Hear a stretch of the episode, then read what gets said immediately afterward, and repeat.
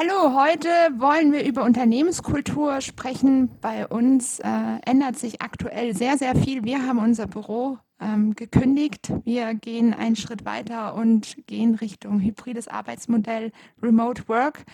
Und genau für das haben wir uns heute eine Expertin eingeladen. Ähm, sie ist Expertin für hybride Arbeitsmodelle und Remote Leadership.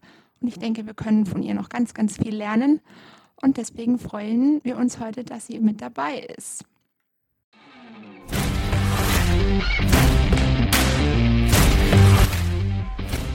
Hallo und herzlich willkommen beim Interfacewerk Podcast. Heute dürfen wir Professor Dr. Johanna Barth bei uns begrüßen. Und ja, Johanna, ähm, ich freue mich super, super mäßig, dass du mit an Bord bist. Ähm, vielleicht magst du dich ganz kurz mal vorstellen und dann steigen wir direkt in ein richtig cooles Thema ein heute. Vielen lieben Dank für die Einladung und das Intro, Anna. Ich freue mich total, dass ich heute hier sein darf und über mein aktuelles Lieblingsthema äh, hybride Arbeit und Remote Work plaudern darf mit euch. Das freut uns. Und wir haben noch jemanden mit an Bord, nämlich den Sebastian. Und vielleicht möchtest du auch noch kurz Hallo sagen und dann steigen wir ein. Genau, also ich freue mich ja ganz besonders, dass die Johanna dabei ist, weil ich ähm, mir noch ein paar Führungstipps in diesem Remote-Kontext äh, einholen möchte gerne. Ähm, und vielleicht ist das auch gleich ein, ein, ein guter Einstieg, weil ich, ähm, naja, es ist einfach ein ganz starkes Führungsthema, wie man seine Arbeitskultur strukturiert. Und äh, mich würde einfach interessieren aus deiner Perspektive, wie sich Führung jetzt verändert in diesem Kontext, weil ähm, wenn ich, wenn ich zurückblicke, wie Führung, sag jetzt mal, vor 20 Jahren, vor 30 Jahren gesehen wurde, da war es viel strukturierter, viel stärker auch einen Controlling-Aspekt und ähm, ich selber habe die Perspektive, dass das äh, immer stärker, dieser, dieser Regler zwischen Controlling und Vertrauen immer stärker Richtung Vertrauen schiebt in, in einem äh, hybriden Arbeitsmodell. Da würde mich interessieren, wie du das siehst oder wie deine Erfahrungen da sind. Sebastian, da bist du jetzt schon an sehr, sehr vielen Themen vorbeigekommen. Ähm, ich versuche mal deine erste Frage zu beantworten, Gerne. nämlich brauche ich als Führungskraft äh, noch Tipps für die remote Führung? Ähm, und da vielleicht schon mal das Feedback an der Stelle, du bist da nicht allein. Ähm, es gibt eine ganz spannende Studie zu dem Thema, ähm, in der Führungskräfte geantwortet haben, ähm, dass über 50 Prozent der Führungskräfte Remote Leadership sehr ähm, äh, sehr oder zumindest, äh, also sehr herausfordernd oder zumindest herausfordernd finden. Ähm, das heißt, äh, mit diesem Empfinden, geht da noch was? Kann ich mich da noch optimieren? Bist du nicht allein? Ähm, das vielleicht ähm, mal, äh, äh, mal zu dem Thema deiner Empfindung da. Und das zweite Thema ist, was macht denn Führung im Remote-Kontext so schwierig? Ähm, und da ähm, ist für mich das ein sehr zentrales Thema, dass uns ganz viele Feedback-Kanäle weggefallen sind, dadurch, dass wir nicht mhm. mehr tagtäglich zusammen sind. Ähm, das heißt, wenn wir in einer Büroumgebung 40 Stunden miteinander verbringen, haben wir hunderte nonverbale Feedback-Signale. Ähm, das fängt an mit dem Lächeln, wenn die Person morgens reinkommt. Ähm, das geht weiter über, dass man ganz subtil der Person zunickt, wenn sie zum Beispiel in einem Meeting einen guten Wortbeitrag gemacht hat. Oder dass man zum Beispiel, wenn man sich selbst einen Kaffee holt, die Kaffeetasse hochhält und damit signalisiert, soll ich dir auch einen Kaffee mitbringen. Und das sind alles Signale, die ähm, zwischen Führungskraft und Mitarbeiter oder Mitarbeiter, Mitarbeiter, Mitarbeiterinnen untereinander signalisieren, du bist okay, ich bin okay. Und die so ein Grundlevel an Vertrauen und Grundlevel an Zustimmung und Validierung dem Mitarbeiter, der Mitarbeiterin einfach vermitteln. Und diese nonverbalen Signale haben wir jetzt im Grunde von einem Tag auf den nächsten abgeschafft und haben aber gleichzeitig uns, glaube ich, nicht äh, viel ähm, ins Bewusstsein gerufen, wie wir diese nonverbalen Signale äh, ersetzen können. Äh, und natürlich ist es möglich, es ist auch möglich, re remote gut zu führen. Ähm, nur muss das ein sehr aktiver Prozess eben sein. Und es ist sicherlich nicht damit getan, dass man jetzt das ähm, Mitarbeiterjahresgespräch über Zoom oder Teams statt in einem Meetingraum abhält. Ähm, das ist nicht die Übersetzung von äh, Führung in die remote Zukunft. Ähm, vielleicht auch schon an der Stelle. Das heißt, ähm, das setzt voraus, dass ähm, Unternehmen und insbesondere Führungskräfte sich das bewusst machen, welche Veränderungen jetzt passiert sind, sich auch die ganze Employee Journey mal vornehmen und gucken, welche Touchpoints sind super relevant für den Mitarbeiter und was muss ich als Führungskraft tun, oder als Führungsteam tun, um diese Touchpoints in Zukunft gut ähm, zu bespielen sodass eben kein Führungsvakuum entsteht. Ja, ja, also ich habe auch gemerkt, bei uns, ich weiß nicht, wie das, wie das bei anderen ist, vielleicht kannst du da ein bisschen einen Einblick noch geben, aber ähm, für uns war es sehr, äh, sehr klar, dass in diesem Kontext auch unsere Firmenvision präsenter wurde. Ja, dass wir das, die Notwendigkeit gesehen haben, die nochmal grundsätzlich zu überarbeiten und nochmal alle auch abzuholen, ähm, weil ich nicht mehr so oft in so diesen Kleinigkeiten, die du angesprochen hast, nicht mehr so oft diese Gelegenheiten habe, da in die richtige Richtung oder die richtige Vision zu zeichnen. Zu zeichnen. Deswegen ähm, sah ich es äh, notwendig an, dann die Firmenvision so zu formen ähm, und präsenter zu halten und immer wieder auch ähm, darauf einzugehen in, in Gesprächen, ähm, um da eben dieses auch dieses gemeinsame auf was zuarbeiten ähm, wieder stärker ähm, stärker werden zu lassen, weil ich, da hatten wir den Eindruck, das ging äh, verloren so in dem in dem ersten Pandemiejahr, wo wir ja von Teil-Remote auf Voll-Remote gegangen sind. Wir waren ja, wir waren ja nie ganz, ähm, ganz alle im Büro eigentlich.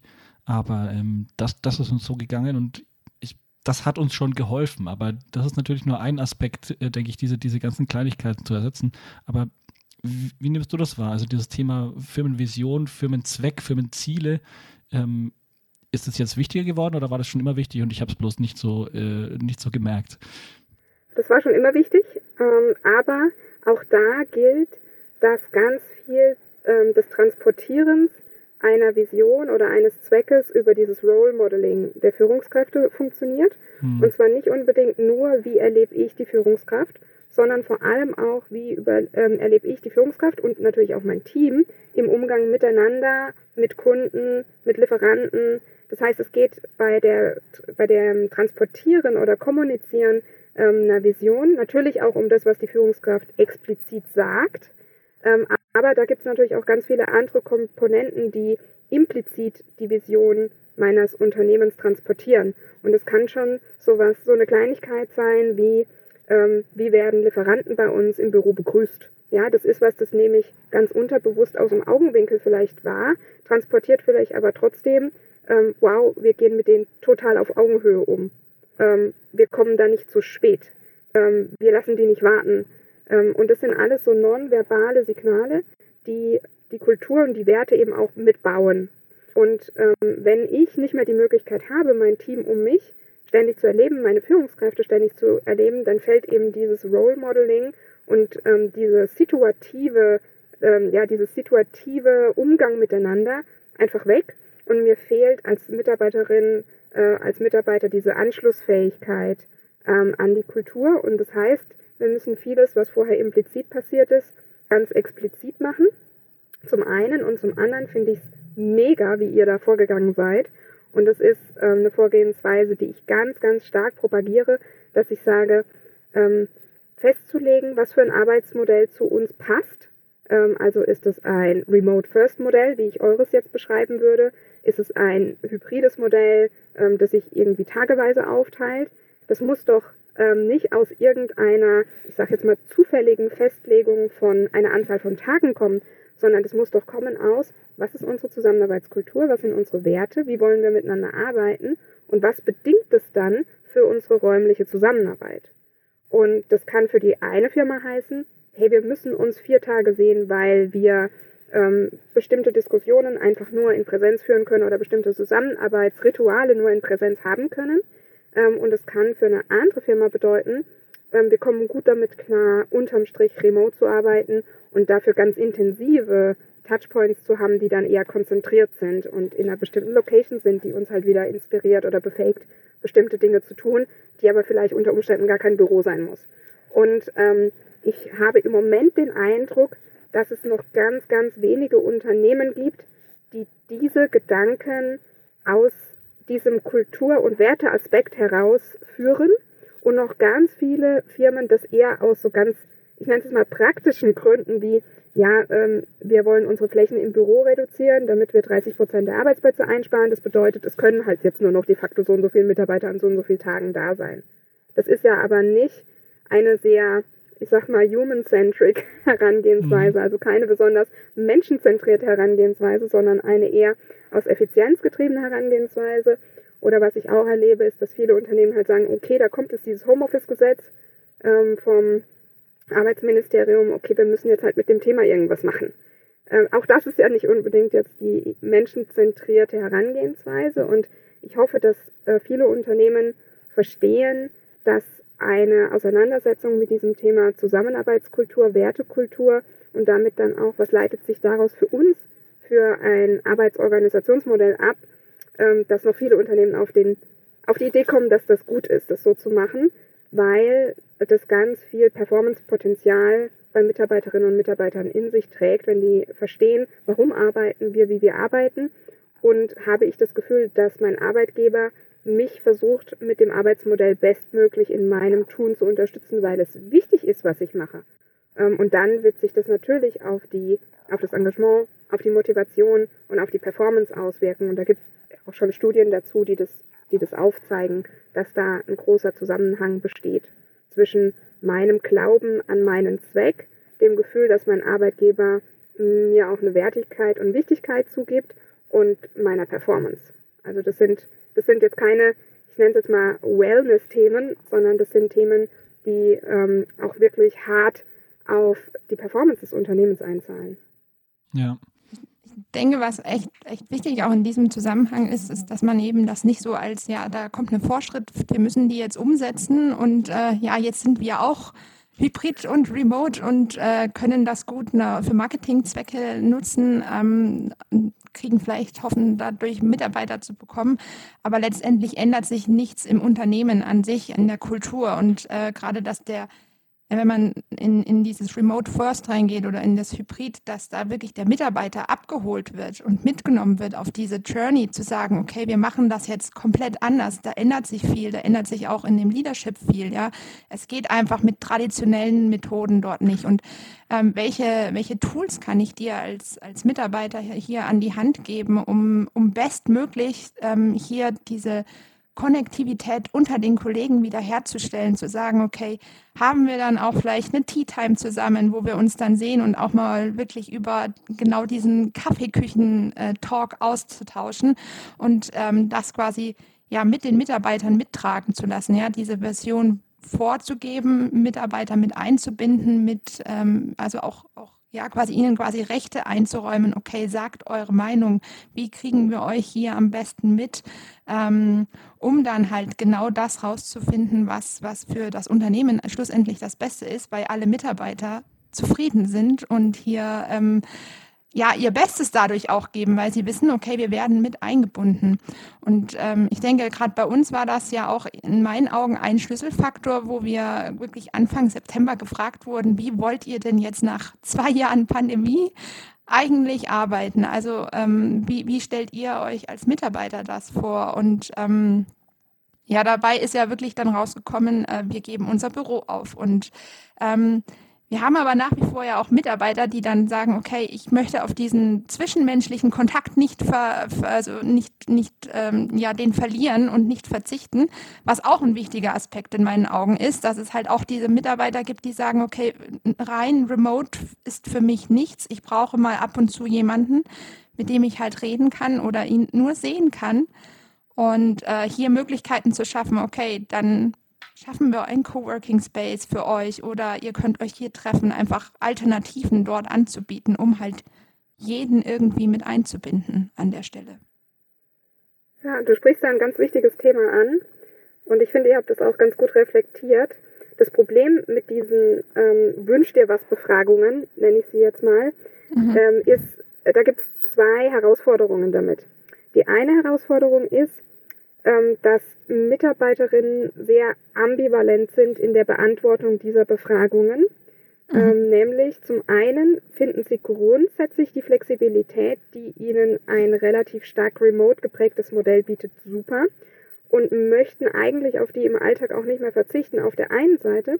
Auf der anderen Seite gibt es aber auch viele Mitarbeiterinnen und Mitarbeiter, die unter dieser Entgrenzung der Arbeit, ähm, unter diesem Strukturmangel ähm, und eben auch unter der unsauberen Trennung zwischen beruflichem und privatem Leiden ähm, und noch keine guten Mittel gefunden haben, sich selbst davor zu schützen, ähm, dann eben nicht in den Burnout oder in eine Überforderung zu geraten.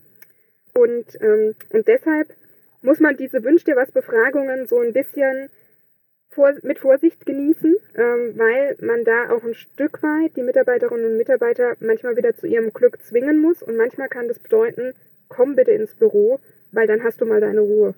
Ähm, in Ruhe zu arbeiten, die Waschmaschine piept nicht, ähm, die Kinder wollen nichts von dir ähm, und du kommst wieder in diese Interaktionen, die uns ja oft gut tun. Also ähm, die uns zwar manchmal Überwindung kosten, aber die, wenn wir sie dann hatten, ähm, wir sagen, okay, super, das ist wie mit dem Joggen, ne, wo man sagt, okay, habe ich jetzt Lust, joggen zu gehen? Nein, natürlich nicht. Und ich glaube, jeder, der läuft, weiß, was ich meine, ja. Ähm, aber wenn du dann losgelaufen bist, läufst du weiter und wenn du zurückkommst, sagst du, Gott sei Dank habe ich es gemacht. Und so ein bisschen ist es jetzt auch mit diesem Thema nach diesen zwei Jahren wieder in eine neue Normalität zu kommen, die eben nicht heißt, wir sind fünf Tage die Woche zu Hause. Ähm, das ist so das eine. Ähm, und die andere Schwierigkeit ähm, mit diesen Befragungen ist, ist, dass meiner Meinung nach die beste hybride Lösung für das Unternehmen nicht die Summe der Einzelegoismen jedes Einzelnen ist. Mhm. Und das ist, glaube ich, auch so was, was, womit sich viele Unternehmen und auch viele meiner Kunden, mit denen ich im Moment zusammenarbeite, also ähm, die ich eben berate bei der Aufstellung ihres hybriden Arbeitsmodells, sich sehr schwer tun weil wir jetzt zwei Jahre sehr stark darauf getrichtert waren, oh Gott, oh Gott, oh Gott, wie tun wir jetzt alles dafür, dass der Mitarbeiter, im, der einzelne Mitarbeiter glücklich bleibt und glücklich ist. Logisch. Das war ja auch eine gute Herangehensweise. Wir hatten Pandemie, wir hatten eine absolute Ausnahmesituation, wir hatten eine Krisensituation. Und natürlich war es super, dass dann viele Personalabteilungen erstmal drauf geschaut haben, äh, was braucht der, welche Ausstattung braucht er, welche Tools braucht er und vielleicht dann auch mal was extra ähm, ausgegeben hat, gemacht hat, das man vielleicht im normalen ähm, Alltag nicht gemacht hätte. Einfach nur, um die Leute maximal zu enablen, ähm, dass sie ihren Job weitermachen können. Ja. Hm. Jetzt ist aber dieser Punkt sozusagen, wo wir das in eine neue Realität, in ein New Normal überführen müssen, das natürlich auch wieder langfristig tragbar wird für alle Beteiligten. Und da ist es halt so, solche Systeme regeln sich nicht von selbst.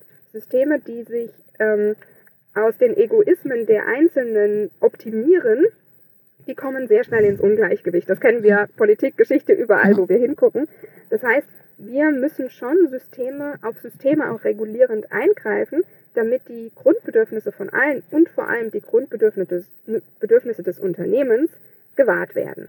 Und das kann halt in manchen Fällen natürlich dann auch bedeuten, dass ähm, bestimmte Mitarbeiter dann vielleicht nicht glücklich sind, dass ähm, jetzt an einem bestimmten Wochenende jetzt äh, das Team-Event stattfindet oder dass an einem bestimmten Wochentag eben alle reinkommen ähm, sollen, weil da aus unserer Perspektive ganz wichtiger Austausch stattfinden soll.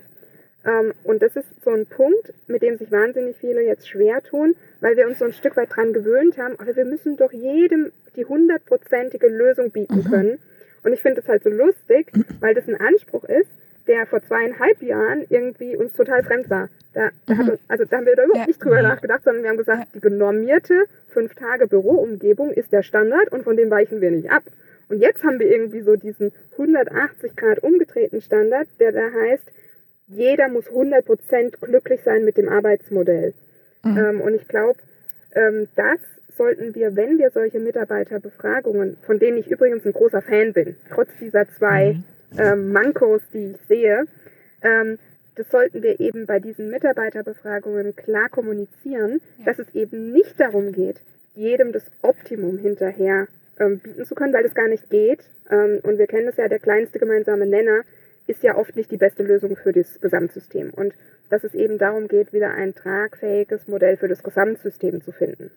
Ja, und das ist natürlich wieder ein schöner Aspekt, wo das Thema Führung wieder reinkommt. Ne? Das ist dann meines Erachtens jedenfalls ganz klar die Aufgabe ähm, der Führung im Unternehmen, genau diese Entscheidungen dann auch zu treffen, mit denen dann vielleicht manche auch ähm, im ersten Moment unzufrieden sind, aber dann vielleicht oder hoffentlich über die Zeit merken, ah ja, das ist ja doch äh, trotzdem besser für uns alle, ähm, wenn wir das zum Beispiel machen. Also konkret ähm, ist es jetzt für uns ja so, ähm, dass wir verschiedene Offsites planen wollen, also dass wir als ganzes Team an eine Location fahren zusammen, um eben sicherzustellen, dass unsere Verbindungen äh, stark bleiben und wir uns gut genug kennen, dass wir produktiv auch und gut zusammenarbeiten können. Und es gibt einfach Leute, die das sich da schwer tun, damit es sich jetzt vorzustellen, dass wir sowas mhm. machen und dass sie da mitkommen.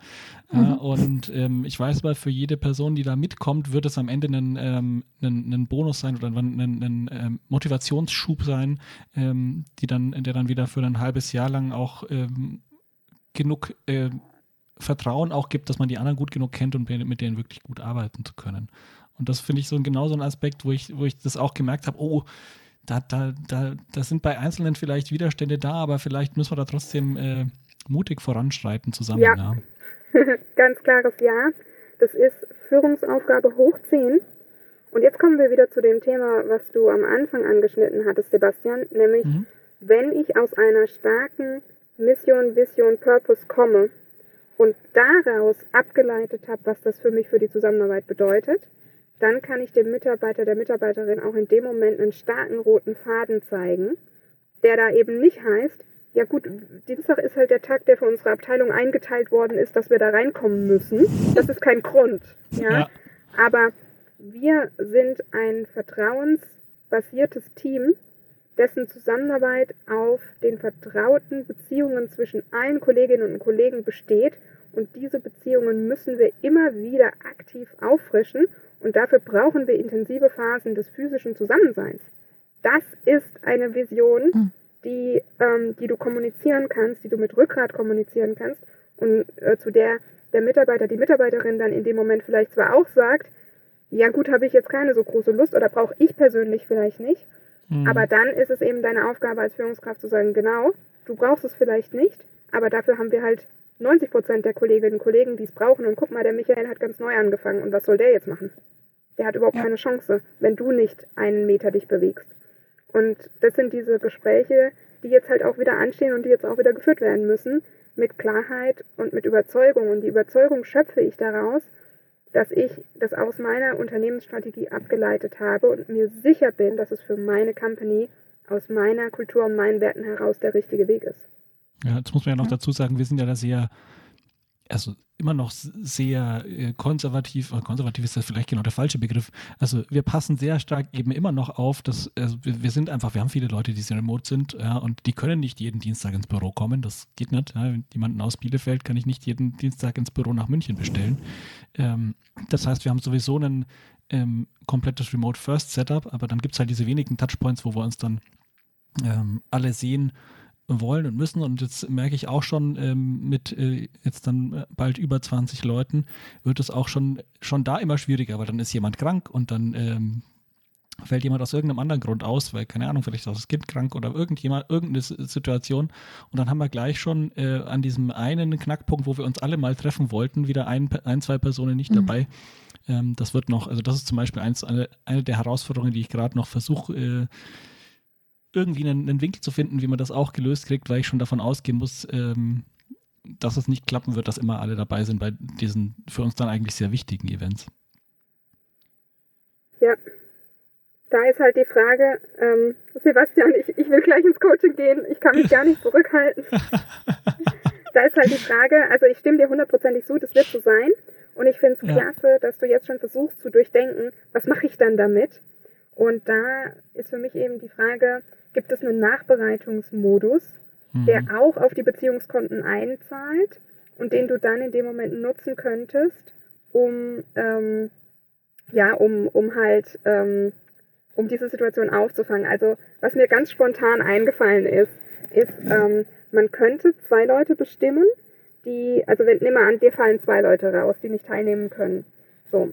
Beide von diesen Leuten bekommen einen Paten, der dabei ist und der ihnen im Nachgang alles ähm, vermitteln muss, was er für super relevant hält, was mhm. an den Tagen passiert ist. Und zwar inklusive der Social-Momente. Also wer, mhm. was weiß ich, mhm. ähm, wer hat ähm, drei Desserts gegessen, wer hat was weiß ich was. Also auch ähm, so Social-Momente. Und dann lasst ihr die beiden, die nicht da waren, mal bei einem Abend, ähm, äh, bei einem Abendevent in einem Online-Quiz gegeneinander spielen, wer das meiste weiß über das, was passiert ist, ohne dass er dabei war. Mhm. Und dann habt ihr so einen Gamification-Ansatz und lobt da halt irgendeinen Preis aus. Also mhm. der, ähm, der nicht, der Nicht-Teilnehmer, der Nicht-Teilnehmer Award. Best, Best, Best Nicht-Teilnehmer Award. wer war der beste Nicht-Teilnehmer? Also wer hat sich am besten schlau gemacht ja. über das, was passiert ist? Ja, das ist eine charmante Idee. Also diese, äh, so ein Buddy-System haben wir tatsächlich schon mal genutzt äh, bei einem, bei einem mhm. Remote-Event, wo nicht alle dabei sein konnten. Ähm, aber das dann noch gut nachzubereiten, das ist auf jeden Fall was, was ich eine sehr gute Idee finde, weil ich glaube, da, ähm, da waren wir noch ein bisschen zu schwach an der Stelle. Mhm, und es hat halt den, den charmanten Nebeneffekt, dass die anderen durch die Teilnahme dann bei dieser Quizshow, ähm, das keine Ahnung, eine halbe, dreiviertel Stunde, das muss ja nichts Großes sein, dass sie dadurch ja auch nochmal das Event-Review passieren lassen mhm. und du eine mhm. Nachwirkung erzeugst, auch für die, die da dabei waren. Ne? Ja. ja. Ähm, jetzt wird mich noch was interessieren, was uns auch immer so vorschwebt als das Idealbild einer verteilten äh, Firma. Ja? Ähm, wünscht man sich ja auch immer ein Stück weit, dass man asynchroner arbeiten kann. Ja? Dass man quasi schon Touchpoints hat, wo man synchron ist zusammen. Ja, weil man wirklich irgendwas Wichtiges diskutieren muss. Aber eigentlich für vieles, was den Arbeitsalltag angeht, ähm, nicht darauf angewiesen ist, dass zwei jetzt gleichzeitig online sind und irgendwas besprechen müssen mhm. oder dass man eben wirklich da, da asynchron tätig sein kann. Und ähm, das ist ja was, wo ich das Gefühl habe, da tun sich ganz, ganz viele Unternehmen noch wahnsinnig schwer. Also das ist so, äh, jeder Schritt vorwärts äh, schmerzt, ja. Ähm, also ich kann es konkret ansprechen, das äh, hängt zum Beispiel für uns sehr stark daran, wie gut werden Ticketsysteme gepflegt ja, von mhm. allen, äh, die mitarbeiten. Und ich glaube, Ticketsysteme pflegen ist ungefähr das Unnatürlichste, was man als Mensch machen kann. Also das ist so, das, das fühlt sich, äh, das fühlt sich falsch an für viele oder das fühlt sich, es ist eine große Überwindung für viele, das äh, tatsächlich zu machen. Wenn ich was getan habe, das dann einfach nochmal aufzuschreiben, dass ich das jetzt getan habe oder irgendwo festzuhalten. Ähm, wie sind da deine Erfahrungen oder ist, ist äh, wie siehst du auch das Ziel asynchrones Arbeiten? Also hat das, hat das Vorteile, asynchron zu arbeiten ähm, aus deiner Sicht oder was, was wie, wie, siehst, wie siehst du das? Es ist extrem wichtig, asynchrones Arbeiten gut zu organisieren. Ähm, und ich habe ein White Paper zu dem Thema geschrieben, was sind die Challenges für 2022 ähm, in dem Bereich hybrides Arbeiten. Also was sind die mhm. zehn Themen, an denen in 2022 was passieren muss, damit deine Organisation ein besseres hybrides Arbeitsmodell hat als 2021. Und das Thema asynchrones Arbeiten ist da einer dieser großen mhm. Challenges. Das liegt daran, ähm, dass die Meeting Load nach oben gegangen ist ähm, mhm. über die Pandemie hinweg. Das heißt, wir sind durchschnittlich ähm, viele Stunden länger in Meetings als vor der Pandemie. zum einen und zum anderen ist auch die E-Mail-Flut immens. Und E-Mails sind halt super schädlich, weil die nehmen halt oft sehr viel Zeit in Anspruch. Und zum Zweiten können wir uns so vor E-Mails und Nachrichten sehr schlecht abgrenzen. Also wir sind halt als Menschen darauf mhm. getrimmt, dass wenn aus unserer Herde Kommunikationssignale kommen, ähm, dann möchten wir die nicht ignorieren. Und deshalb sind halt solche Vorschläge wie lass den Posteingang zu, zwar super sinnvoll und ich würde als Unternehmen auch unbedingt zum Beispiel äh, einen Silent Morning einführen, wo ich sage, mhm. was weiß ich, dienstags öffnen wir den Posteingang, ähm, den Messenger, was auch immer ihr benutzt, nicht vor 11 Uhr. Also das ist eine, ein absolut probates Mittel. Und, ähm, und da, das fängt ja dann auch wieder bei den Führungskräften an, dass die dann halt ein gutes Role Modeling betreiben und dann auch wirklich keine E-Mails in dem Zeitraum schicken. Ähm, äh, aber nichtsdestotrotz, das hilft ja nicht für, äh, für den Dauereinsatz, sondern es schaufelt uns dann einen Morgen frei, was schon mal fantastisch ist, by the way, weil der durchschnittliche Knowledge Worker, also der durchschnittliche Büromitarbeiter, checkt seinen E-Mail-Eingang, Nachrichteneingang alle sechs Minuten. Und die längste zusammenhängende Konzentrationsphase ist im Durchschnitt 20 Minuten. Mhm. Ja, wenn ihr jetzt mal überlegt, was für Jobs mache ich eigentlich, wie komplex sind die und reichen da 20 Minuten, um mich zu konzentrieren, ist, glaube ich, die Antwort für jeden Nein, Nein, mhm. auf gar keinen Fall. Und das ist die durchschnittlich längste Phase. Das heißt, mhm. viele Leute haben auch kürzere Phasen nur. Und ähm, deshalb ist es unumgänglich, das Thema asynchrones Arbeiten, ähm, also vor allem Arbeiten, wo ich eben nicht Nachrichten austauschen muss, wo ich mich asynchron in meinem Tempo zu meinem gewählten Zeitpunkt auf den aktuellsten Stand bringen kann und arbeitsfähig bin, ohne dass ich einen expliziten Kommunikationsmoment, sei es per Meeting, sei es per Telefon, sei es per Nachricht mit jemandem hatte. Und ähm, da äh, ist es natürlich so, dass auch hier die Probleme nicht im hybriden Arbeiten liegen, sondern die Probleme ja. liegen im Prozessmanagement, dass wir Prozesse haben, die wir aus irgendeinem Grund nicht einhalten. Und deshalb Themen, die eigentlich standardmäßig durchlaufen sollten, wie zum Beispiel ein Ticketsystem, Und da seid ihr ja schon fortschrittlich, weil ihr überhaupt ein Ticketsystem habt. Aber wo es dann eben auch darum geht, das zu pflegen und nachzuhalten, dann nicht funktioniert. Und da ist halt dann die Frage, warum funktioniert es nicht? Ähm, und, und dieser Frage und diesen, diesen Prozesslücken muss man halt nachgehen. Und wir wissen alle, Prozesse, das ist so ungefähr das Unsexyste, was, ähm, ja, was man sich antun kann, in Anführungsstrichen. Und ich sage das liebevoll, weil ähm, äh, ich war mal Prozessmanagement-Systemverantwortliche in einem früheren Leben. Ähm, aber lange Rede, kurzer Sinn, man kommt da um das Thema nicht drum rum. Und das heißt, das heißt, ähm, dieses ganze New Work, Hybrid Work, Remote mhm. Work, ähm, diese Themen sind alle sexy, ne? aber die Themen, die uns enablen, das richtig gut zu machen, das ist harte, strukturierte und disziplinierte Arbeit. Und deshalb darf man Remote Work und Hybrid Work definitiv nicht mit Chaos verwechseln, sondern es hat ganz viel erstmal mit einem super Prozessmanagement und mit einer super stringenten Vorgehensweise in meinen Arbeitsabläufen zu tun. Und ähm, ein Unternehmen, das richtig gut drin werden will, remote zu arbeiten, muss daran ähm, an den Speck. Ähm, das ist das eine. Und das andere ist, es gibt auch Leute, die sehr leicht zu Bottlenecks werden, weil sie zum Beispiel irgendein Expertenwissen haben, ohne das andere nicht arbeiten können. Ja. Und bei solchen Personen ist es aber leider so, dass die ja auch oft sehr wichtige, komplexe Aufgaben bearbeiten. Und das heißt, durch Anfragen, Zwischenfragen, Rückfragen ständig aus ihrer Konzentration gerissen werden. Und das wäre vielleicht nochmal so ein Praxistipp, ähm, außer, hey, ihr müsst euer Prozessmanagement in den Griff kriegen, ähm, für solche Leute Sprechstunden einzurichten.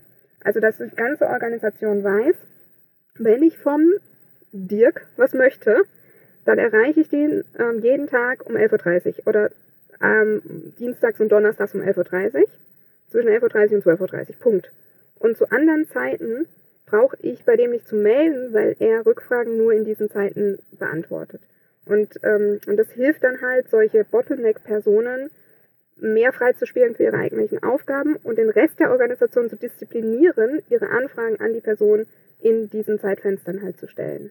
Ja, aber ist das ein eigentliche Problem nicht, dass ich die Bottleneck-Person überhaupt habe? Also ich, wenn, wenn ich sowas sehe, dass eine Person zu so einem Bottleneck wird, also das äh, passiert bei uns ja auch immer wieder, ähm, ist, denke ich, auch mit so einem, mit einem Wachstum von der Firma immer logisch, ja, weil dann immer eine Person, ja. die vorher das problemlos alles abdecken konnte, nebenher auf einmal so viel auf dem Schreibtisch hat, dass es irgendwann wirklich zum Bottleneck für andere wird.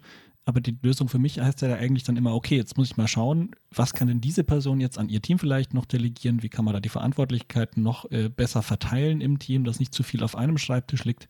Ähm, das war jetzt bisher immer meine Strategie, dann damit umzugehen, dass ich sage, okay, das muss das Bottleneck komplett lösen und nicht nur die, mhm. nicht nur die Zeit dieser Person bewachen. Wenn es sich um irgendwelche blöden Admin-Tätigkeiten handelt, dann bin ich hundertprozentig bei dir. Ähm, ich war jetzt eher gedanklich unterwegs bei Personen, die halt ein Spezialfachwissen haben, mhm. das du natürlich gerne durch Recruiting schließen würdest, aber ähm, ich weiß nicht, wie es bei euch ist, Sebastian, aber manchmal kann man nicht die Leute rekruten, von denen man gerne mehr rekruten würde. Ähm, und mhm. ähm, ich, ich, also, und ja, ich bin völlig bei dir, wenn es wirklich um verteilbare und delegierbare Aufgaben geht, ist es natürlich das Mittel der ersten Wahl.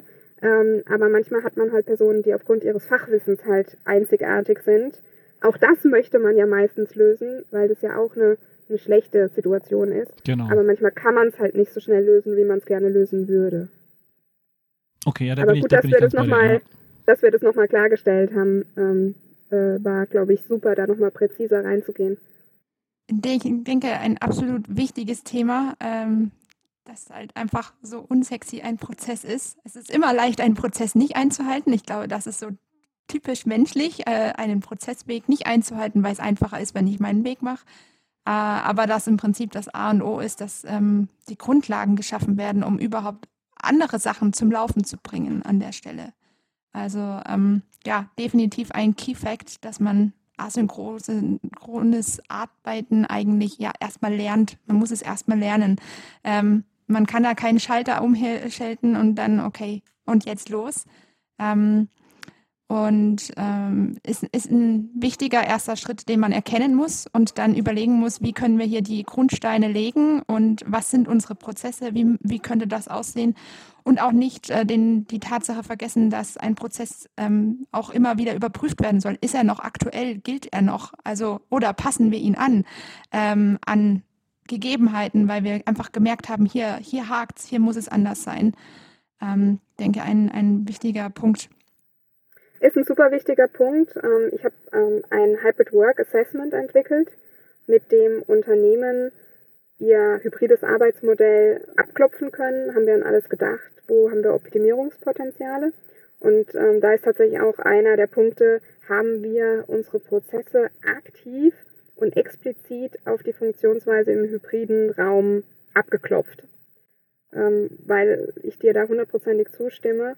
Das ist ein aktiver Prozess, der da passieren muss. Und wenn man, sag ich mal, einfach umswitcht äh, nach dem Motto, naja, alle Interaktionen, die wir halt vorher irgendwie so beiläufig gemacht haben, die machen wir jetzt halt one-to-one -one in, ähm, in Teams, äh, dann ist das nicht ausreichend einen Prozess angepasst an eine hybride Arbeitsumgebung, weil wir dann ganz viele Möglichkeiten unterschätzen, die wir hätten und ganz viel in diese bilaterale Kommunikation verschieben, die schlussendlich aber uns wahnsinnig viel Arbeitszeit raubt und uns über kurz ja. oder lang auch wahnsinnig viel Performance rauben wird. Ja, definitiv. Ich habe jetzt noch, äh, ihr, also Sebastian und Johanna, ihr seid beide vor so an, also in meinen Augen Themen vorbeigeschrammt, die in meinen Augen auch was zu tun haben, und zwar ähm, das Onboarding von, von neuen Mitarbeitern. Also quasi, ähm, ich bin eine Firma, die remote arbeitet oder hybrid und äh, ja, ich kriege jemanden Neues rein. Wie, wie schaffe ich es, den Menschen zu integrieren und ähm, hier den optimal quasi, ja, auch diese zwischenmenschlichen Beziehungen, die man am Anfang gerade in der Onboarding-Phase in einem Jahr vor Ort hat, dass man sagt, lauf mit, hör dir zu, das muss ja alles aktiv tatsächlich von jemandem mit, mit bedacht werden. Okay, wir dürfen diesen Mitarbeiter jetzt hier an der Stelle nicht vergessen, der muss alle kennenlernen. Ähm, da gibt es vielleicht nicht nur die, das eine Team, sondern da gibt es noch ganz viele andere Teams und dass, dass das, ähm, das Onboarding hier ein, ein Prozess ist, der eigentlich völlig anders ist als so ein standardmäßiger Onboarding-Prozess.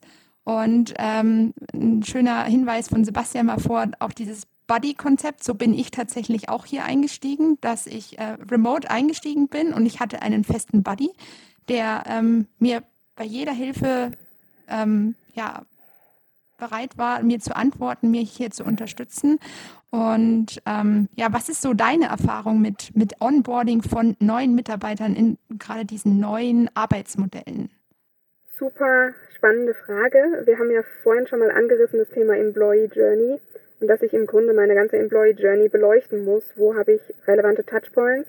Und ein super relevanter Touchpoint, der hoffentlich dann jedem sofort ins Auge springen würde, ist ähm, der Punkt Onboarding. Ähm, und ich glaube, da gibt es im Grunde nur zwei Extreme. Ähm, das eine, und beide sind nicht so ganz richtig, und deshalb möchte ich daraus gleich auch aufzeigen, welche Optimierungspotenziale haben viele jetzt mit dem Thema. Ähm, die, das eine Extrem ist, ich habe mir noch gar keine großen Gedanken gemacht, was in dem Onboarding eigentlich anders sein muss und mache zu wenig und lass ein Vakuum entstehen. Ähm, und das andere Extrem ist, ich habe mir Gedanken gemacht, Mensch, der kennt ja hier noch gar niemanden und knall die Person voll mhm. an den ersten zwei Tagen mit Back-to-Back-Meetings. Mhm. Und danach kommt dann so eine Art Loch, weil jetzt hat er mit dem Geschäftsführer gesprochen, jetzt hat er da Einarbeitung bekommen, jetzt hat er eigentlich zwei Tage komplett in Konferenzen gehangen, hat eigentlich in der ersten Woche so einen Overload bekommen und dann kommt so eine Art Loch, wo, wo ganz lang gar nichts passiert. Und deshalb wären meine zwei Tipps für das ähm, hybride Onboarding zum, zum einen, dehnt es über einen längeren Zeitraum aus. Das heißt, versucht nicht in die ersten beiden Tage ähm, schon alles Mögliche reinzupacken, sondern ähm, dehnt das Kennenlernen über einen natürlicheren und längeren Zeitraum aus. Wäre so ein Tipp. Ähm, der zweite Tipp wäre, ich als Führungskraft muss viel, viel expliziter der Person zügig Feedback geben auf erste, äh, sage ich mal, Kontaktmomente. Ich will noch nicht mal sagen Arbeitsergebnisse, weil es gibt ja gar keine mhm. Arbeitsergebnisse am Anfang. Ähm, aber ich glaube, dass viele, die remote onboarden und mit denen ich auch über ihr Remote Onboarding Experience gesprochen habe an der Stelle, ähm, ganz viel zweifeln, mache ich alles richtig, mache ich alles, was die von mir erwarten. Ich habe jetzt heute mhm. irgendwie ähm, drei Verfahrensanweisungen durchgelesen. Habe ich das gut gemacht? Also, dass, dass Chefs sich klar machen, dass die Person in einem absoluten Vakuum ist und ähm, mehr Gespräche anbieten würden, als sie das normalerweise tun in einem Büroumfeld. Ähm, das wäre äh, das wäre so das Zweite. Das Kennenlernen würde ich organisiert machen, aber selbstgesteuert durch den neuen Mitarbeiter, die neue Mitarbeiterin, weil sie dann ihren eigenen Pace nutzen kann. Das heißt, manche sagen, ich finde es total cool, irgendwie fünf Kennenlernen-Cafés an einem Mittag hintereinander wegzuhaben. Und andere mhm. sagen, äh, was? Nee, ist mir viel zu viel, viel zu viel Menschenkontakt. Ich möchte die Gespräche verarbeiten, ich möchte es sacken lassen. Ähm, ich möchte mir das lieber über fünf Wochen aufteilen und ein Gespräch die Woche machen. Das heißt, ich, ich würde der Person ähm, auf jeden Fall nicht sagen, ja, mach doch einfach Termine mit Kollegen, Glück damit, sondern ich würde schon sagen, mit wem und mit welchem Anlass, um diese Hürden auf jemanden Fremden zuzugehen, abzubauen und der Person eine Art klare Checkliste zu geben, mit wem sollte ich gesprochen haben.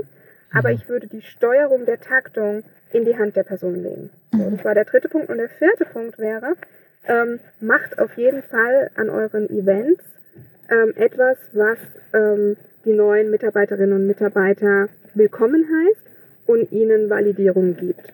Das heißt, lasst euch was einfallen an euren Events, die ja regelmäßig stattfinden werden in Präsenz.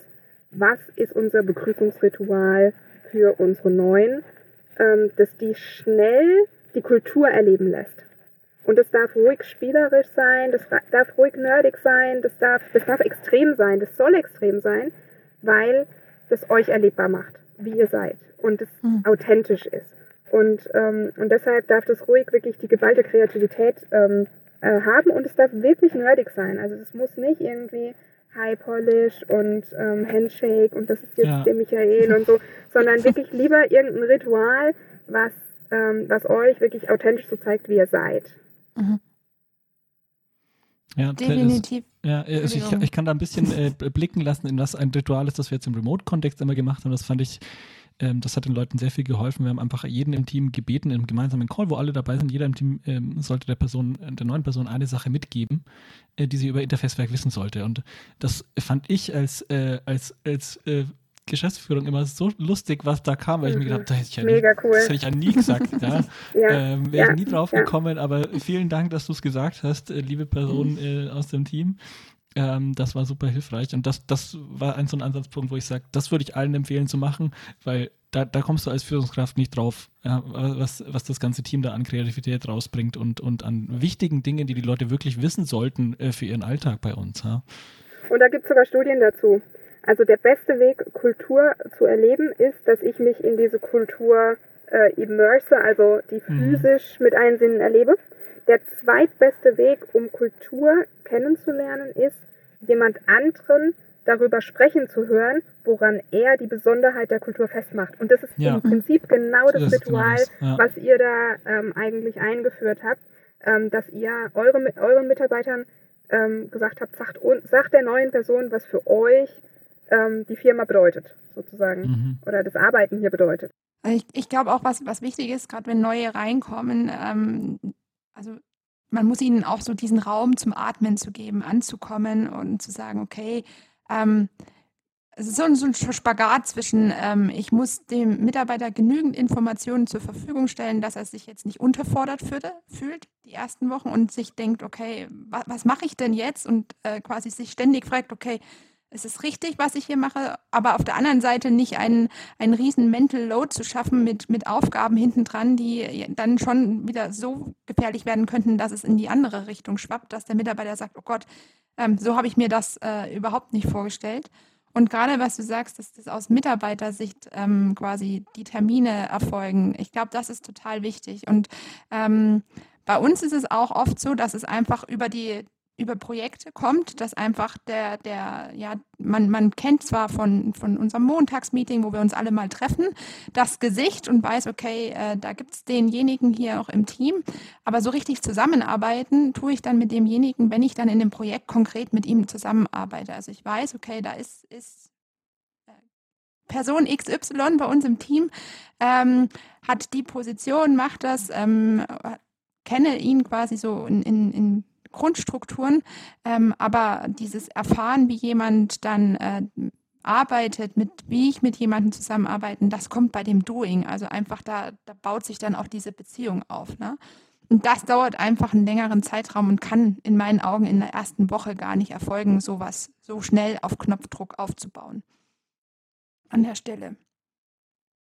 Genau. Jetzt haben wir viel äh, gesprochen über ähm, hybrides Arbeiten, vor allem auch im Kontext der äh, physikalischen Örtlichkeit. Ne? Wo bin ich? Bin ich remote? Bin ich vor Ort gemeinsam?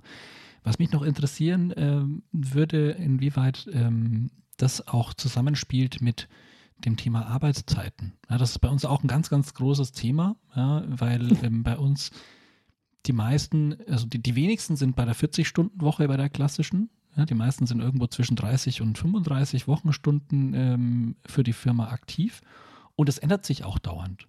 Ja, also wir passen, ich passe fast jede Woche passe ich von jemandem die Arbeitszeit an. Und ich habe so das Gefühl, das muss so sein. Das gehört sich so. Wie soll es denn sonst sein? Ja, ich passe mich da, äh, wir, wir passen uns da an dass wir sagen, okay, jemand sagt, ich schaffe meine Arbeit auch in, äh, in 30 Stunden ähm, und brauche keine 35, ähm, dann passen wir das entsprechend an. Aber ich nehme immer wieder wahr und ich merke auch, also was mich immer nervt, ist, wenn ich irgendwo einen Job einstelle. Ja, dann muss ich anklicken, Vollzeit oder Teilzeit. Und ich denke immer, auf, das ist keine Frage, die ich beantworten kann. Ja, was soll ich denn da jetzt anklicken? Ja, ist das jetzt, also äh, in, in welche Schublade werde ich sortiert, was ich da mache? Und das würde mich mal interessieren, äh, Johanna, wie du das ähm, wie du das siehst, ist das ein Aspekt, der da jetzt mit einhergeht? Ähm, mit, einem, mit dem Arbeitsmodell gehört das da mit dazu, dass man das auch mitdenkt? Oder ähm, ist das bei vielen Firmen immer sowieso noch der Default, dass man sagt, naja, 40 Stunden sind 40 Stunden und das ist halt so, wie es sein muss? Das ist ein Thema, über das so ich ja stundenlang philosophieren könnte. ähm, weil ich, ich habe dazu eine ganz klare Meinung ähm, und die sagt, äh, ja. in, in Jobs, in denen es auf ähm, Intelligenz, Leistung in irgendeiner Form ankommt, also Kreativität, ähm, intellektuelle Lösungen zu finden für komplexe Probleme, äh, konzeptionelles Arbeiten, halte ich diese Kopplung von Arbeitszeit an, an Ergebnis für komplett lächerlich, weil ich oft in fünf Minuten einen guten Gedanken hatte, den ich nicht hätte durch acht Stunden konzentriertes Nachdenken haben können. Also Geistesflitze kann man nicht, kann man nicht an Stunden koppeln. Und, ja. ähm, und natürlich gibt es Aufgaben, wo eine gewisse Quantität auf so einem Output steckt, auch bei, ich sage jetzt mal, Büroarbeitern, Wissensarbeitern, ähm, aber oft ja auch nicht. Oft ist es auch entkoppelt. Und ich finde diese Fixierung gerade der Deutschen auf diese Arbeitsmodelle, äh, auf diese Stundenzahlen und dass das das Wohl und Weh ist und teilweise ja auch wirklich die Mitarbeiter ähm, völligst unterschiedlich behandelt werden ob die 40 oder 35 Stunden arbeiten, da, da falle ich rückwärts vom Stuhl. Also dann denke ich, ähm, hast du schon mal in einem Büro gearbeitet? Genau. Also ich habe bereits in Großraumbüros gearbeitet. Und wenn man schon mal im Großraumbüro gearbeitet hat, weiß man, dass der Unterschied zwischen einer 40 mhm. und einer 35 Stunden Woche ist, kann ich gut zehn Finger tippen äh, und trinke ich einen Kaffee mehr am Tag. Das ist der Unterschied, ja, im Input und Output. Also, und da, da, also da frage ich mich schon, was diese Fixierung soll, ja und hinterfrage die komplett auf der mhm. einen Seite. Auf der anderen Seite arbeite ich auch mit vielen größeren Kunden zusammen, die entsprechend gewachsene Softwarestrukturen teilweise haben, auch im Personalmanagement teilweise haben. Und teilweise lassen das halt auch einfach Verwaltungssysteme nicht zu, dass du flexibel die Stunden anpassen kannst. Ähm, da werden dann, da kommen dann sofort irgendwelche Urlaubsregelungen und irgendwelche ja. äh, äh, Arbeitsschutz äh, Regelungen, die bei dem gelten und bei dem aber nicht und mit den Stunden und diese Pausenzeiten und weiß der Kuckuck was. Und deshalb muss ich sagen, auch wenn ich mich manchmal da so ein bisschen drüber lustig mache, äh, mhm. warum man da so starr daran festhalten muss, ähm, ist es tatsächlich ähm, ein Problem, das bei manchen Unternehmen wirklich komplex ist. Und du kannst halt auch nicht sagen, ja, okay, Chef von einem 100.000 Mitarbeiterunternehmen, ja. äh, äh, bitte änder jede Woche die Arbeitszeiten deiner Mitarbeiter, so wie der Sebastian Ulher mit seinen 20 Leuten, ja. Das geht halt nicht. Das ist kein praktikabler Ratschlag, den ich solchen Unternehmen geben kann. Ähm, das ist schon richtig, ja. Und ich sehe diese Arbeitszeitdiskussion ähm, tatsächlich eher losgelöst von dem Thema hybrides Arbeiten. Was ich nicht losgelöst ähm, von der Diskussion sehe, ist das Thema habe ich es geschafft, meine Mitarbeiterinnen und Mitarbeiter nach Zielen zu führen bisher. Ich hätte das lernen sollen, glaube ich auch schon seit zehn Jahren, aber habe ich es mhm. wirklich gelernt und weiß ich, wie es geht. Und das erlebt gerade eine absolute Renaissance, sich mit dem Thema Führen nach Zielen, mhm. ähm, Object, Objectives Key Results heißt ja jetzt Neudeutsch, ja, ähm, wieder intensiv zu beschäftigen und das wieder ins Zentrum meiner, meiner Führungsstrategie zu rücken. Ähm, und da trennt sich tatsächlich gerade die Spreu vom Weizen im Remote-Kontext. Das ist ganz klar.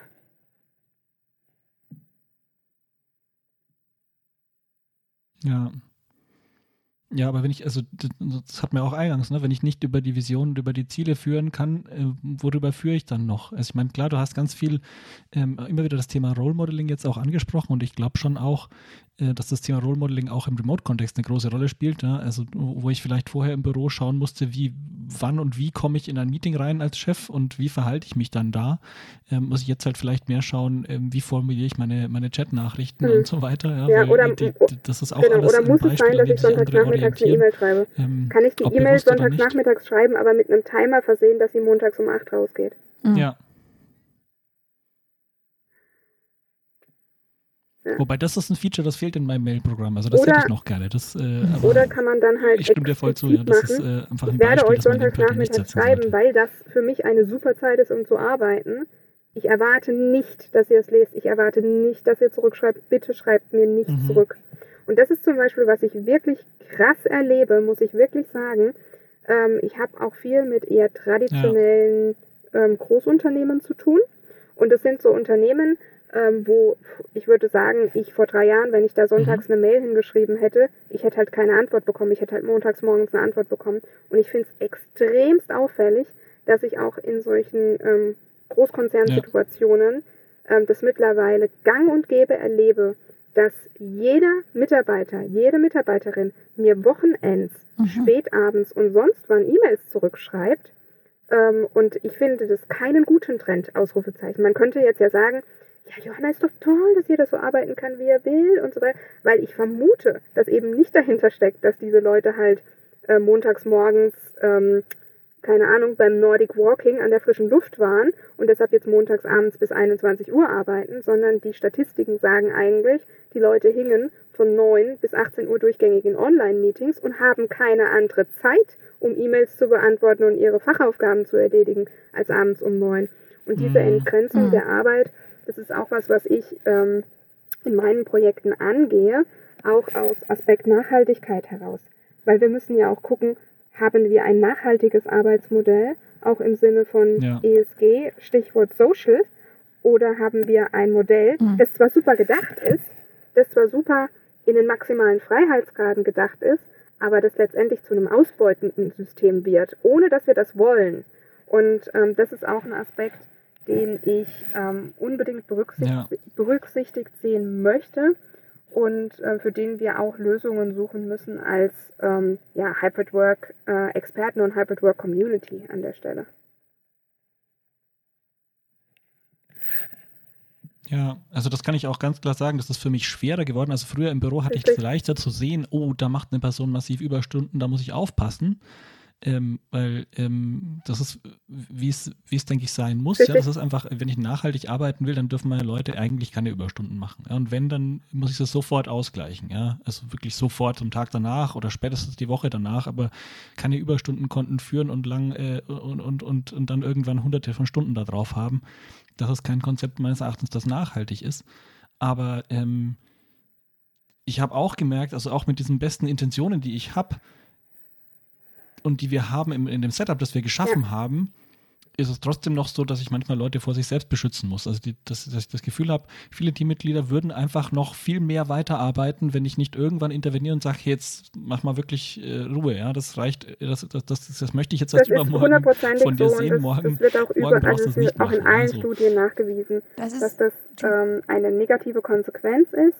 Und ähm, das ist ein Thema, das wirklich ein Burnout-Thema wird mhm. und das dann auch zu Kündigungen führt, die eigentlich vermeidbar sind, weil die Person genau. irgendwann so in die Enge getrieben ist, weil die kriegt ja dann auch von ihrem Partner, ja, jetzt arbeitest du schon wieder ähm, und so weiter und so weiter, Druck.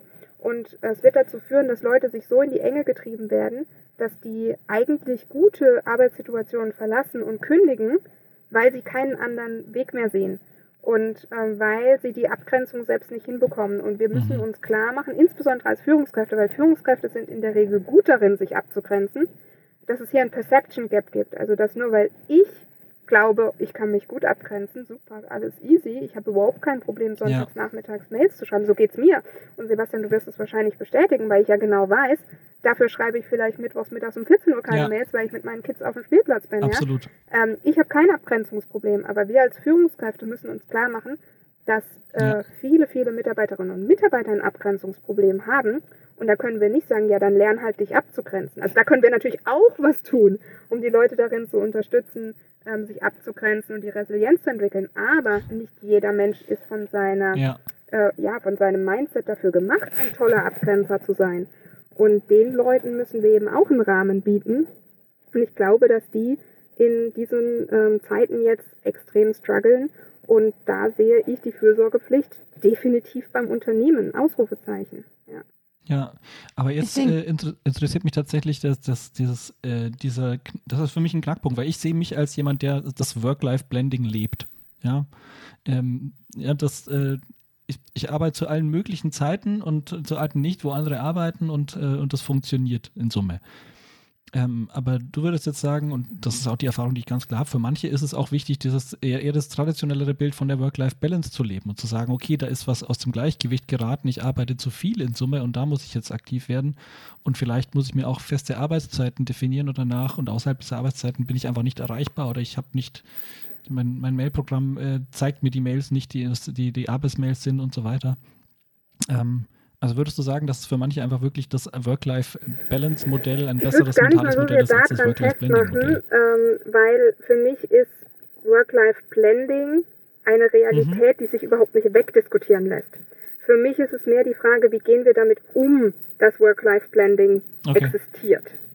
Ähm, und, und da würde ich sagen, ja, ähm, es gibt, mhm. also es gibt da, es gibt im Prinzip zwei ähm, Persönlichkeitsmodelle, die ganz gut funktionieren, um sich das bewusst zu machen. Das eine ist dieses Integrator versus Separator Modell.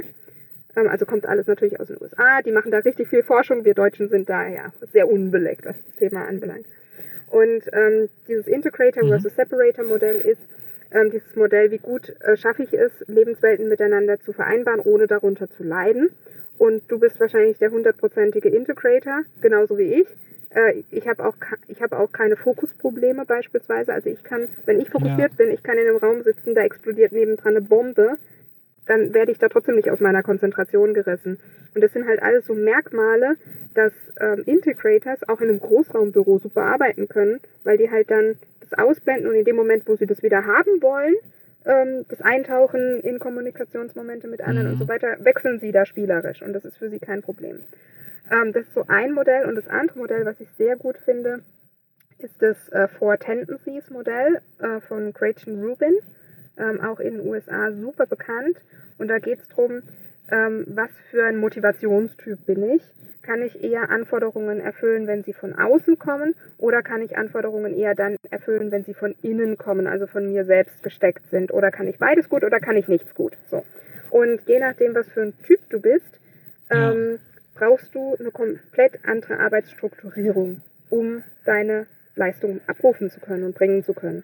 Und ähm, die meisten Führungskräfte sind natürlich tendenziell eher Leute, die sich selbst sehr gut strukturieren können, weil es halt einfach, ähm, das gehört halt einfach ein Stück weit zum Jobprofil dazu, dass du dir selbst einen sehr klaren Weg stecken kannst, wo du hin willst und weniger jetzt Anforderungen von außen kommen, weil, also gerade als Gründer beispielsweise, kannst du ja lange drauf warten, dass Anforderungen von außen kommen. Also es gibt nichts Gutes, außer man tut es. Du musst, du musst ja. loslegen. Und wenn du nicht loslegst, dann legt keiner für dich los. Und deshalb denke ich, dass allein durch die Jobbeschreibung beispielsweise des Gründers oder des CEOs so ähm, eine gewisse Vorauswahl oder eine gewisse Selektion stattfindet, welche Art von Motivationstypen eher in solchen Jobs dauerhaft erfolgreich sind. Mhm. Und ähm, wenn und Leute, die eher sagen, ich fühle mich eigentlich super wohl als Angestellter, ich habe einen klaren Rahmen, ähm, ich krieg, ich habe natürlich meine Freiheitsgrade in meiner Aufgabenerledigung, aber ich muss jetzt nicht eine Unternehmensvision aus dem Nichts kreieren, ja, sondern ich habe den Rahmen, in dem ich unterwegs bin und ich weiß, montags morgens um neun fange ich da an ähm, und so weiter und so weiter. Also ich brauche diese Strukturierung. Das ist natürlich ähm, eher was, also Nummer eins, ist es auch statistisch nachgewiesen, dass die meisten Menschen zu diesem Typus gehören. Und deshalb ist es nicht verwunderlich, dass wenn du ein Team von zehn Leuten hast, sechs Leute davon sehr, sehr wahrscheinlich ja. ähm, dieser Typus sind, der von der Strukturierung massiv profitiert und der eben äh, nicht besonders gut äh, in einem Modell klarkommt, das viel zu viele Freiheitsgrade bietet.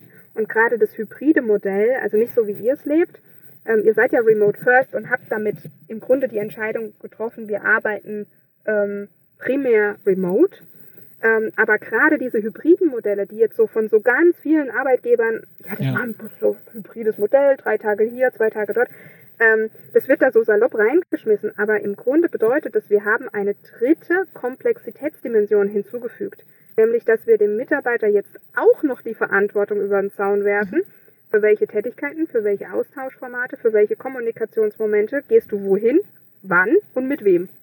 Und das ist ja in einer Welt, in der wir sowieso schon krasse Entscheidungsfatigue haben, mhm. also eine Überlastung durch zu viele Entscheidungen, die wir treffen müssen, haben wir jetzt einfach nochmal fünf Komplexitätskomponenten mehr, zu denen wir eine Entscheidung treffen müssen. Und das ist das Kochrezept für Überforderungen. Und, ähm, und dadurch, dass wir Führungskräfte dieses Problem aber nicht haben, gibt es einen nachgewiesenen Perception Gap. Also dass wir Führungskräfte die Herausforderungen unterschätzen ähm, und die ähm, mhm. Mitarbeiterinnen und Mitarbeiter ähm, diese Herausforderung aber dennoch verspüren und haben. Und das ist natürlich immer gefährlich, weil die, die handeln müssten, wissen dann nicht, dass sie handeln sollten. Äh, und, und das darin sehe ich auch nochmal so ein, so ein bisschen ein, ein, ein kleines Feuer, das da entsteht, für das noch keine so richtig gute Lösung gerade da ist. Und ähm, wo ich auch ähm, mit meinen Unternehmenskunden messe, wie groß ist euer Perception Gap weil für mich das ein ganz wichtiger Indikator ist in, in so einem Hybrid Work Assessment. Seid, habt ihr eine ho einen hohen Grad an Übereinstimmung der Empfindung Absolut. zu eurem hybriden Arbeitsmodell zwischen den Führungskräften und den Mitarbeiterinnen und Mitarbeitern? Ich glaube, bei dem, bei dem äh, hybriden Modell, was da halt auch nochmal mit reinspielt, ist, ne, wenn ich, wenn ich vor Ort bin, ich gehe irgendwann nach Hause und in dem Moment wäre ich jetzt, wenn ich komplett äh, vor Ort bin, ich, ich bin, bin woanders äh, und wenn ich nach Hause gehe, dann, dann lasse ich mein Telefon eigentlich dort im Büro und für mich beginnt der private Bereich und die Erholung. Während wenn ich jetzt halt natürlich weiß, okay, ich bin die nächsten zwei Tage im Remote-Setup, dann schwingt natürlich immer so dieses mit, okay, ich, ich muss äh, verfügbar sein, äh, obwohl man das eventuell nicht mal ähm, sein muss, aber dieser Mitarbeiter hat das Gefühl, oh, ich bin nicht vor Ort, ich könnte eventuell was verpassen, ich muss ständig online sein, ich muss schnell reagieren können, ähm, obwohl das vielleicht auch gar nicht erwartet wird, aber einfach der, der, das, die Erwartungshaltung an einen selbst plötzlich auch sich verschiebt, ja, zu sagen, okay, bin ich dann anders, weil ich remote arbeite, wird was von mir anders verlangt, äh, mhm. wird das anders gesehen, wird das vielleicht auch, okay, äh, was macht sie eigentlich den ganzen Tag zu Hause, äh, dieses, dieses, ähm, ich glaube, man, gefühlt gibt man dann noch mal mehr zu Hause, weil man immer die Angst hat, es ist nicht gleichwertig, als wenn ich vor Ort dort arbeiten würde mit der gleichen Leistung und die gleiche Tätigkeit. Aber gefühlt, ich werde gesehen, man, die Kollegen sehen mich, das passiert zu Hause nicht. Und ähm, das, das ist halt, glaube ich, auch so ein Disziplinierthema, ähm, wo man sagt, okay, ich muss mir auch die Zeit nehmen, äh, aktiv Pausen zu machen und auch ein Handy auszuschalten. Ähm, weil ich am Schluss, ich werde nur ausbrennen, wenn ich das permanent mache. Ähm, immer verfügbar, ja. immer versuchen zu antworten und irgendwo so eine Balance zu halten. Ja? Also zwischen die Kollegen können mich anrufen und mir sagen, ja, was, was los ist, äh, versus ich bin ständig und, verfügbar und, und immer und wann. vorbeigekommen. Das eine ist dieses Thema, ich habe das Gefühl, ich muss noch mal mehr leisten, um diese Sichtbarkeit zu haben. Und das ist auch so.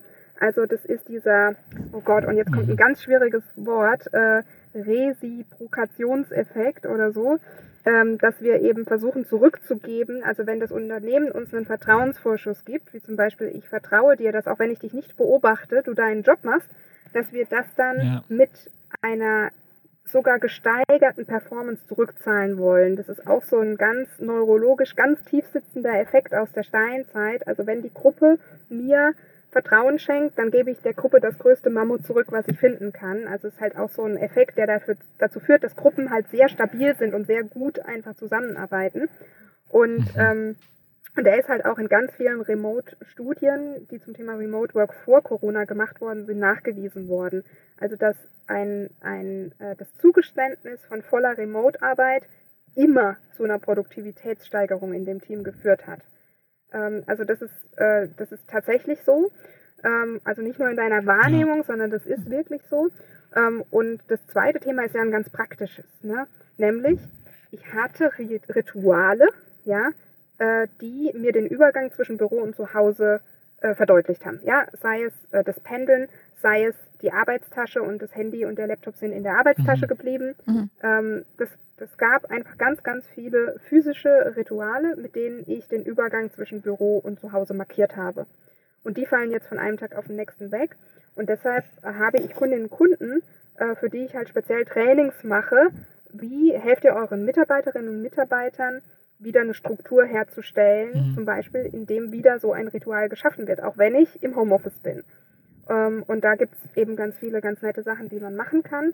Und äh, man kann den Mitarbeiterinnen und Mitarbeitern tatsächlich Trainings zu dem Thema zukommen lassen und ähm, sollte das auch, äh, wenn hier der kleine Plug erlaubt ist. Aber ich, ich glaube, ähm, unabhängig davon, dass ich sowas mache, ist es mega sinnvoll, das zu tun. Und es ist super erstaunlich, gibt es auch eine Studie dafür. Ich habe jetzt nur ja. Zahlen für Baden-Württemberg, aber das wird im Rest Deutschland wahrscheinlich nicht anders aussehen. Ähm, da wurde m, befragt zum Thema, wie hat euch euer Unternehmen unterstützt, in die Remote-Arbeit zu wechseln. Und dann kommt natürlich, okay, über 50 Prozent sagen, ja, ich habe Hardware-Ausstattung bekommen, mhm. ähm, über 60 Prozent sagen, ähm, ich habe Software-Ausstattung bekommen ähm, und 9 Prozent 9% sagen, ich habe noch andere Unterstützung bekommen. Und der Punkt wird dann noch gar nicht weiter spezifiziert. Also wir wissen dann auch gar nicht, was ist, was ist da, was steckt da überhaupt dahinter, ja. Ähm, das heißt, 9% ja. haben irgendeine Unterstützung bekommen, außerhalb von hier ist der Rechner und hier ist der Teams-Zugang. Wo ich dann sage, okay, herzlichen Gruß. Also zwei Jahre arbeiten wir jetzt in einer für uns völlig neuen Arbeitsweise und 9% von uns haben irgendeine Unterstützung dafür erfahren äh, finde ich ziemlich wenig, ähm, zumal ich auch gar nicht weiß, was steckt denn genau hinter dieser Form der Unterstützung. Ähm, ich glaube, da ist noch Potenzial. Ja, ich glaube, es ist auch äh, relativ kurz gedacht, nur zu sagen, jetzt, äh, wir sind remote, ich gebe dem Mitarbeiter hier ein bisschen Hardware, hier ein bisschen Software und dann good luck, ähm, komm mal zurecht. Ähm, mhm. auf, auf, ja, es, es gehört so viel mehr dazu, ne? Man muss sich zurück äh, so einfinden in ein komplett andere Setup, neues Zusammenspielen von Kollegen und so weiter, ähm, was auch in der Kommunikationsform sich ja auch ändert, ja. Ich kommuniziere komplett anders, als wenn ich keine Ahnung, beim Kollegen mal eben in die Tür reingucken kann und was schnell fragen kann. Ähm, dass das so funktioniert das äh, in dem Remote Setup nicht und gerade da die Unterstützung auch einem Mitarbeiter gewähren zu lassen, okay, ich gebe euch ähm, hier die Unterstützung, euch äh, nochmal hinsichtlich Kommunikation oder so weiter weiterzubilden. Also einfach so, wie arbeiten wir jetzt in dem neuen Setup zusammen oder in dem hybriden Setup? Ähm, auch die Zeit zu geben, einem Team sich zu finden. Ja, also was ist das Beste für uns in dem Setup?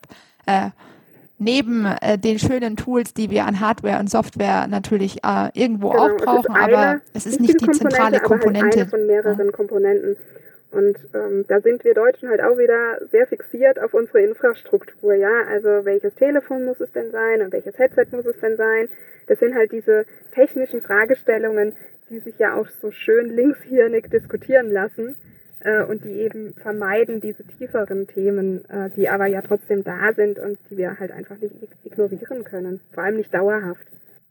Ja, wobei ich durchaus schon viele Remote-Meetings mit Leuten hatte, wo ich mir gedacht habe, ich schicke dir jetzt ein Headset. ja, weil äh, so ein Meeting möchte ich nicht nochmal machen, ich verstehe dich ja kaum. Ähm, dann sind wir an der ersten Ebene schon gescheitert und gar nicht so weit gekommen, dass wir noch äh, Trainings machen über das, was wir denn da, äh, dann kommunizieren und wie wir kommunizieren. Gut. Ich habe so das Gefühl, wir haben jetzt einen sehr großen Rundumschlag äh, um das Thema gemacht. Wir haben äh, viele wichtige Themen angesprochen, auf jeden Fall alle, die wir uns äh, in der Vorbereitung notiert hatten.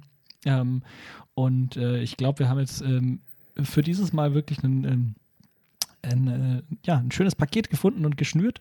Ähm, und damit können wir äh, zum Ende für unseren Podcast kommen.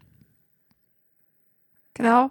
Also schon mal herzlichen Dank, Johanna. Es war super spannend, ähm, auch gerade mit den äh, Einblicken in verschiedene Studien, die ich glaube, wir jetzt so nicht haben. Einfach, das ist dein Expertenfeld hier.